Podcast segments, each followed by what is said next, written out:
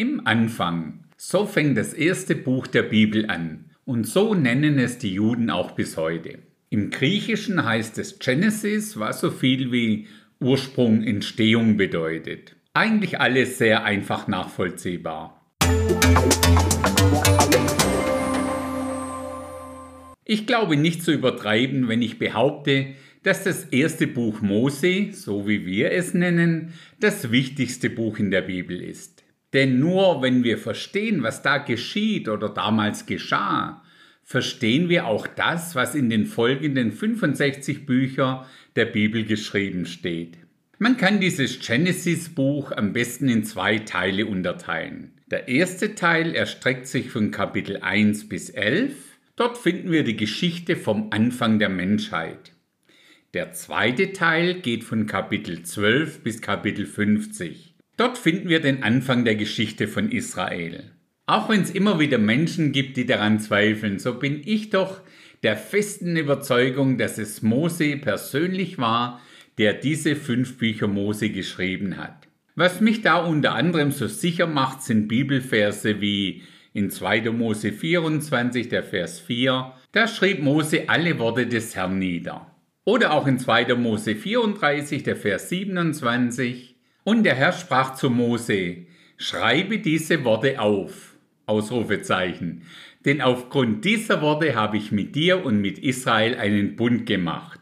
Gott selbst war es also, der Mose den Auftrag zum Schreiben gab. Auch im Neuen Testament sehen wir, dass Jesus persönlich immer mal wieder genau diesen Mose in seinen Reden und Ansagen erwähnt und damit auch seine Person als solche autorisiert. Zum Beispiel Markus 7, Vers 10, denn Mose hat gesagt, du sollst deinen Vater und deine Mutter ehren. Oder auch in Lukas 16, Vers 29, Abraham spricht zu ihm, Sie haben Mose und die Propheten, auf diese sollen sie hören.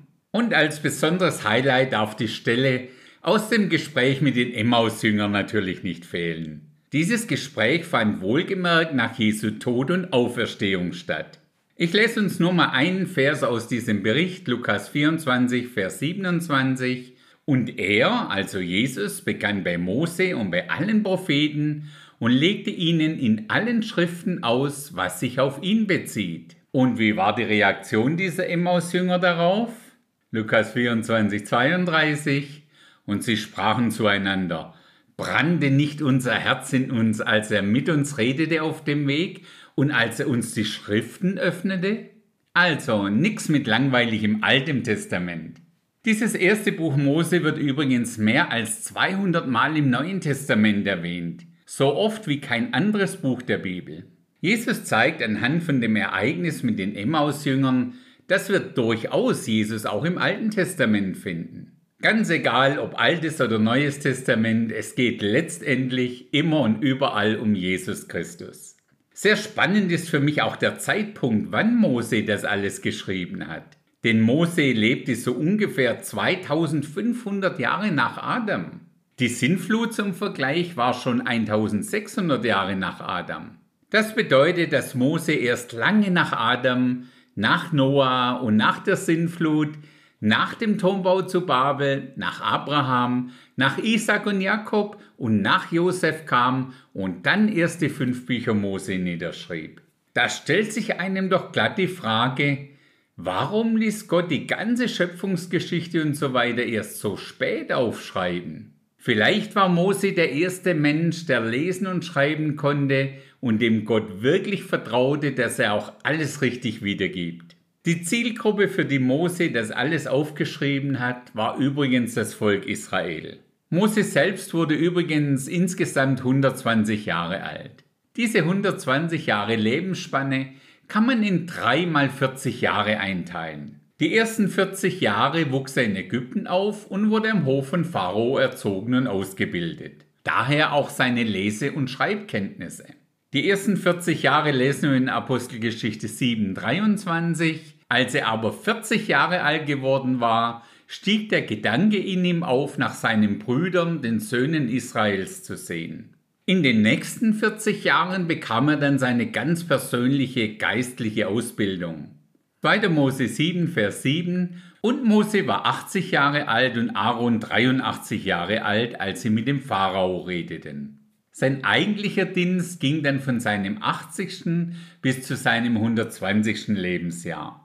Da heißt es, dieser führte sie heraus, indem er Wunder und Zeichen tat im Land Ägypten und am Roten Meer und in der Wüste 40 Jahre lang. Da kann man sich doch schon mal so für sich ganz persönlich die Frage stellen, in welcher dieser drei Phasen befinde ich mich eigentlich? Und vor allem ergibt sich für uns die Erkenntnis, dass es ganz normal ist, dass wir uns im Laufe unseres Lebens in ganz unterschiedlichen Phasen befinden. Unabhängig von all dem, was Gott durch Mose für sein Volk getan hat, sehen wir auch in seinem eigenen Leben gravierende Veränderungen hin zum Guten. Während wir noch in 2. Mose 2, Vers 11 bis 13 lesen, es geschah aber zu der Zeit, als Mose erwachsen geworden war, da ging er hinaus zu seinen Brüdern und sah ihre Lasten. Und er sah, dass ein Ägypter einen Hebräer schlug, einen seiner Brüder. Da schaute er sich nach allen Seiten um, und als er sah, dass kein Mensch anwesend war, erschlug er den Ägypter und verscharrte ihn im Sand. Da wundert man sich dann doch, wie es Gott geschafft hat, aus ihm einen Menschen zu machen, von dem es dann in 4. Mose 12, Vers 3 heißt, aber Mose war ein sehr sanftmütiger Mann, sanftmütiger als alle Menschen auf Erden. Das ist doch im wahrsten Sinne des Wortes ein himmelweiter Unterschied. Demnach besteht auch für mich und dich Hoffnung, dass das, was Gott in dem Leben von Mose tun konnte, er auch in unserem Leben tun kann. Wusstest du, dass dieser Mose ein schönes Kind als Baby war? Ja, auch das lesen wir in der Bibel. Hebräer 11, Vers 23. Durch Glauben wurde Mose nach seiner Geburt von seinen Eltern drei Monate lang verborgen gehalten, weil sie sahen, dass er ein schönes Kind war, und sie fürchteten das Gebot des Königs nicht. Aber wir lesen nicht nur von seiner Schönheit, sondern auch von seinem Glauben, den er über die Jahre entwickelte. Hebräer 11, zum Beispiel Vers 24. Durch Glauben weigerte sich Mose, als er groß geworden war, ein Sohn der Tochter des Pharao zu heißen. Der Vers 27. Durch Glauben verließ er Ägypten, ohne die Wut des Königs zu fürchten, denn er hielt sich an den Unsichtbaren, als sähe er ihn. Und noch der Vers 29. Durch Glauben gingen sie durch das Rote Meer wie durch das Trockene, während die Ägypter ertranken, als sie das versuchten. Das ist doch mal ein tolles Arbeitszeugnis, das der Schreiber vom Hebräerbrief dem Mose und seinem Glauben da ausstellt. So, mit all diesem Hintergrundwissen schauen wir uns in der nächsten Episode dann mal den Inhalt von diesen ersten elf Kapiteln von dem ersten Buch Mose etwas genauer an. In diesem Sinne, bis zum nächsten Mal.